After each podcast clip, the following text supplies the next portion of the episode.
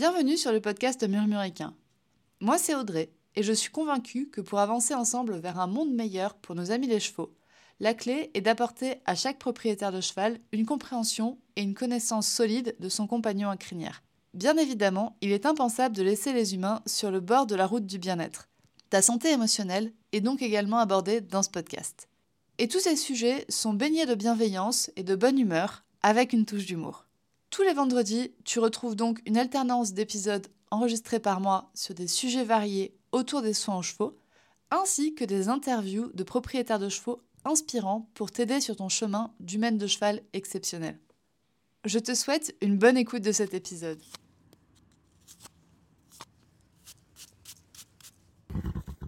Bonjour à toutes et bienvenue dans ce nouvel épisode du podcast Murmuréquin.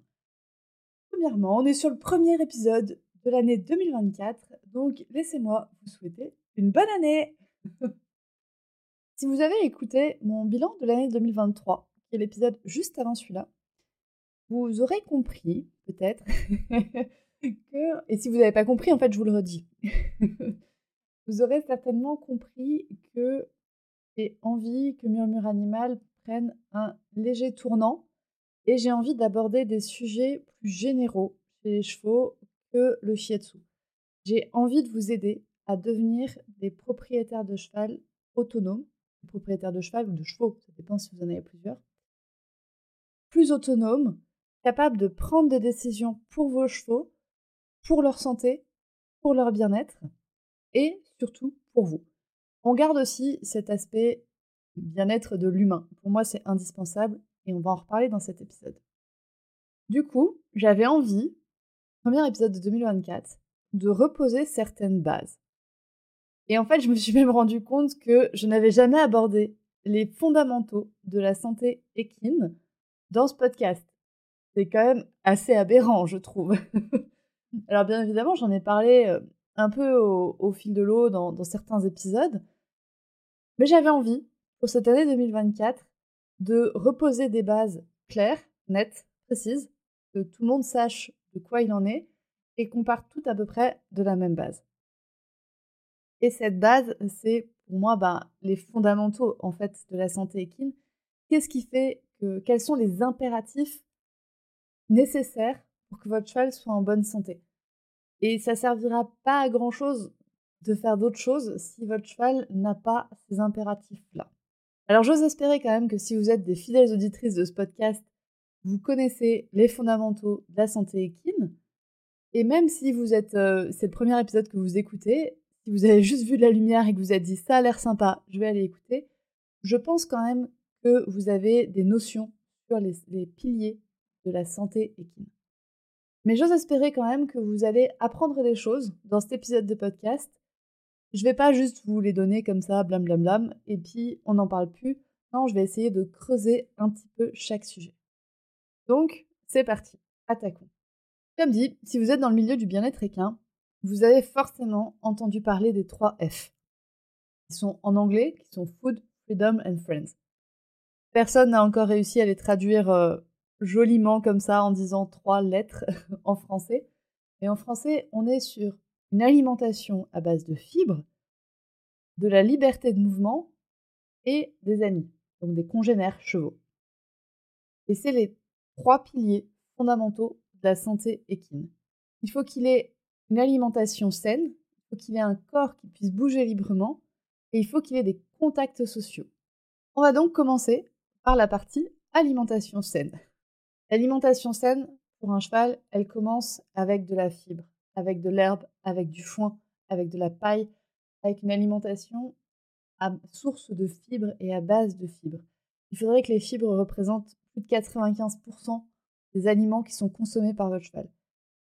Les céréales ne sont pas une alimentation fibreuse. L'alimentation fibreuse, on est vraiment sur l'herbe, le foin, la paille. Il y a plein de types de paille. Mais toujours est-il que votre animal doit pouvoir manger de la fibre relativement à volonté, et principalement de l'herbe et du foin. Quand l'un n'est pas disponible, on donne l'autre. Donc comme dit, les céréales ne devraient représenter une très très faible part de l'alimentation de votre cheval. les granulés également, et tout ce qui est fruits et légumes, on va dire. Un cheval ne peut pas être nourri à base de carottes. Désolé pour tous les poneys. Je pense que tous les humains le savent, mais tous les poneys aimeraient croire que c'est différent. Non, désolé les poneys, vous ne pouvez pas être nourris à base de carottes. Et dans l'alimentation, il y a autre chose aussi à vérifier si vous voulez avoir un cheval en vraiment bonne santé. C'est une alimentation variée. Parce que l'herbe et le foin, c'est pas normalement un seul type d'herbe ou un seul type de foin. C'est pas un seul type de plante. Et pourtant, ça se voit quand même dans le milieu équestre. Vous voyez, vous connaissez le régras. Si vous ne connaissez pas le régras, je vous invite à aller taper sur Google régras. C'est vraiment l'herbe caricaturale. Quand je vous dis herbe, c'est ça que vous avez en tête, c'est ce petit brin vert qui constitue des fois quasi exclusivement les pâtures de nos chevaux.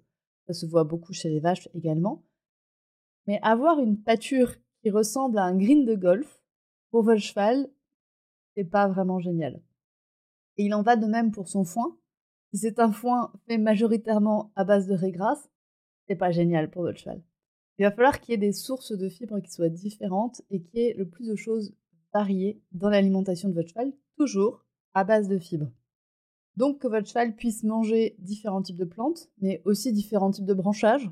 Les branchages constituent une part de l'alimentation de votre cheval. Qu'il puisse manger des herbes fourragères, mais aussi d'autres choses. Typiquement des plantes qui peuvent avoir un intérêt médicinal. L'ortie, au hasard. L'armoise, un autre hasard. Le plantain, qui est aussi une plante qui peut être médicinale. Et votre cheval doit pouvoir manger le plus librement possible, c'est-à-dire qu'il doit pouvoir choisir sa source d'alimentation et qu'est-ce qu'il veut manger à quel moment. Donc vous voyez que dans le pilier alimentation, il y a la partie fibre et il y a aussi la partie qu'on pourrait dire phytothérapie. La partie où votre cheval doit pouvoir consommer une grande variété de plantes et dans un monde idéal, pouvoir choisir lui-même avec quoi il veut se guérir. Vous ne m'avez pas vu faire les 14 paires de guillemets autour de cette phrase, mais ils y sont quand même.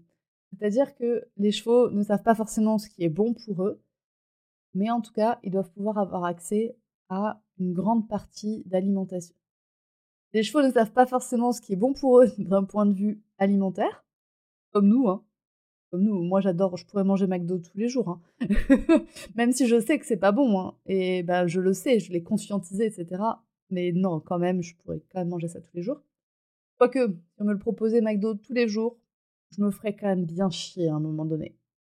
Mais quand même, cheval, selon son histoire, selon son vécu, peut avoir des capacités de savoir ce qui est bon pour son corps ou pas, et de, encore une fois entre guillemets, s'auto-médicamenter en mangeant les plantes qui sont intéressantes pour lui. Voilà qui va conclure le, volet alimentation. On va passer maintenant au pilier de la santé équine qui est le mouvement. Un corps qui peut bouger librement. Et pour moi, bouger librement, ça veut dire bouger sans restriction physique, mais aussi pour moi sans restriction émotionnelle. Donc les restrictions physiques, ça veut dire que votre cheval doit pouvoir bouger le plus possible sans douleur. On n'a pas toujours la main dessus. on n'a pas toujours la, main sur les douleurs que ressentent nos chevaux, mais également sans restriction physique type gêne musculaire, type courbature, type contracture. Votre cheval devrait en avoir le moins possible. Et bien évidemment, bah, bouger librement, ça s'entend assez facilement quand on voit encore des vidéos de chevaux avec des enraînements monstrueux qui sont en rôle court tout le temps. Bon, bah là, on n'est pas sur une liberté de mouvement. Clairement pas. On, non, on ne l'a pas. On n'a pas la liberté de mouvement. Oui, le cheval bouge, mais en soi, c'est pas vraiment lui qui décide comment il veut bouger. Et c'est ça qui est important, c'est votre cheval et la capacité de bouger comme lui, il en a envie. Donc ça, ça implique en effet une équitation avec le moins de contraintes possibles, et ça implique aussi pas de boxe, le moins de boxe possible. Et là, j'enregistre cet épisode tout début janvier, ben, la boue, c'est une restriction de mouvement pour nos chevaux. Donc en hiver, forcément, nos chevaux vont passer par un moment donné où ils vont être plus restreints dans leur mouvement. Mais c'est pas si grave que ça, parce qu'il y a des variations des différents types de besoins selon les saisons. Donc vous voyez que pour un corps qui peut bouger librement, on va avoir une grosse partie santé vétérinaire, mais également ostéopathie, massage. Il va être important aussi de savoir lire les signaux de votre cheval pour comprendre quand est-ce qu'il est gêné et quand est-ce qu'il peut bouger en fait totalement librement. Il y a aussi cette partie comportement dans le fait de savoir comment en fait pense un cheval et donc comment il a envie de bouger et quelles sont ses méthodes d'apprentissage, quels sont ses moyens d'apprentissage. Donc vous voyez que l'aspect lecture du cheval va être important pour pouvoir garantir que votre cheval peut bouger en fait librement. On a vu maintenant du coup le pilier alimentation, le pilier mouvement. Et je vais juste faire une petite digression sur les pieds. Vous allez me dire pourquoi d'un coup elle nous parle de pieds? oui, parce qu'en fait, une alimentation saine et du mouvement qui est garanti, ça signifie des pieds en bonne santé qui sont capables de porter votre cheval, ou lui le souhaite en fait. Sont capables de le faire bouger dans n'importe quel environnement. Et aussi, les pieds sont en fait un miroir de la santé de votre cheval. C'est-à-dire que s'il n'a pas assez de mouvement et s'il n'a pas une alimentation saine, ou s'il a eu une carence à un moment donné dans sa vie en termes d'alimentation et ou en termes de mouvement, ça va se lire sur ses pieds. On va pouvoir le remarquer, on va pouvoir lire énormément de choses sur les pieds. C'est pour ça que pour moi, en fait, la podologie est un pilier de la santé équine. D'un côté, parce que, bah, en ayant des bons pieds, on va pouvoir garantir au cheval qu'il puisse bouger le plus possible. Et de l'autre côté, parce qu'en fait, on va pouvoir comprendre la partie mouvement et la partie alimentation du cheval grâce aux pieds. On va pouvoir comprendre certaines choses sur ces deux autres piliers. Donc pour moi, la podologie est en fait une synthèse entre les deux. On a vu maintenant les piliers donc alimentation, le pilier mouvement, et on va parler du pilier les copains, du pilier congénère. Les contacts sociaux sont impératifs pour votre cheval pour garantir en fait sa bonne santé mentale. Il est important pour votre cheval qu'il ait des, amis chevaux. On va clairement dire des copains, parce que c'est le cas. Il faut qu'il soit dans un troupeau qui est stable, le plus stable possible. Parce que comme nous, avec les amitiés, des fois c'est bien de rajouter des amis, des fois c'est bien d'en enlever. Mais pas non plus tous les jours, pas non plus tous les mois. pas ultra intéressant. On ne peut pas vraiment créer de relations avec des personnes en moins d'un mois. En tout cas, la majorité des humains n'en sont pas capables et la majorité des chevaux encore moins. Les chevaux ont vraiment ce besoin de stabilité en termes de troupeau pour garantir une bonne santé mentale. Et des copains aussi avec lesquels ils s'entendent, parce qu'il y a des fois des, troupeaux avec lesquels ça ne peut pas marcher. Je pense notamment si vous mettez un 5, 4-5 euh, vieux chevaux de plus de 20 ans et que vous leur balancez deux poulains, pas sûr que ça se passe très très bien pour les vieux chevaux. Ni pour les poulains. Ni pour les poulains, je suis pas sûre qu'ils aient toute l'éducation nécessaire. Alors ils vont peut-être avoir une éducation, mais peut-être un petit peu stricte, hein, les poulains. De notre côté, d'un point de vue copain, on peut pas faire grand-chose. Alors si, on peut mettre nos chevaux au pré ou au paddock avec des copains, bien évidemment. Mais ensuite, c'est pas de notre ressort de décider est-ce que le cheval va l'aimer ou pas. Nous, tout ce qu'on peut faire, c'est encore une fois savoir lire notre cheval, observer notre cheval et le comprendre. Et comprendre est-ce que, en fait, ben, le fait d'être avec des congénères et avec ces congénères-là, est-ce que ça lui convient ou pas? Est-ce que son état de bien-être augmente ou pas? Ou diminue? Les trois possibilités sont présentes. Est-ce que la présence de ces congénères va augmenter son bien-être, va diminuer son bien-être, ou en fait ne va rien changer à son état de bien-être? On a vu les trois points nécessaires pour la santé du cheval, c'est-à-dire une alimentation saine, un corps qui peut bouger librement et une bonne santé mentale, notamment grâce aux copains. Et pour moi, il y a un quatrième point. Il y a un quatrième point qui est important, mais qui n'est pas directement lié au cheval, enfin qui n'est pas le cheval, mais qui lui est lié directement. C'est la bonne santé mentale du gardien du cheval. Parce qu'en fait, c'est le gardien du cheval qui va pouvoir assurer les trois points précédents.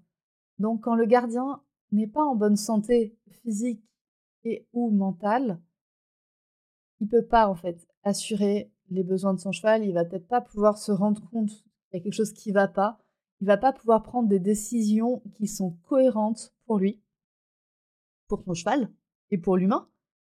Il va pas pouvoir prendre des décisions qui sont cohérentes, qui sont logiques, qui sont réfléchies quand il n'y a pas une bonne santé mentale, quand il y a un mal-être mental chez l'humain, forcément, il va y avoir un mal-être mental chez le cheval.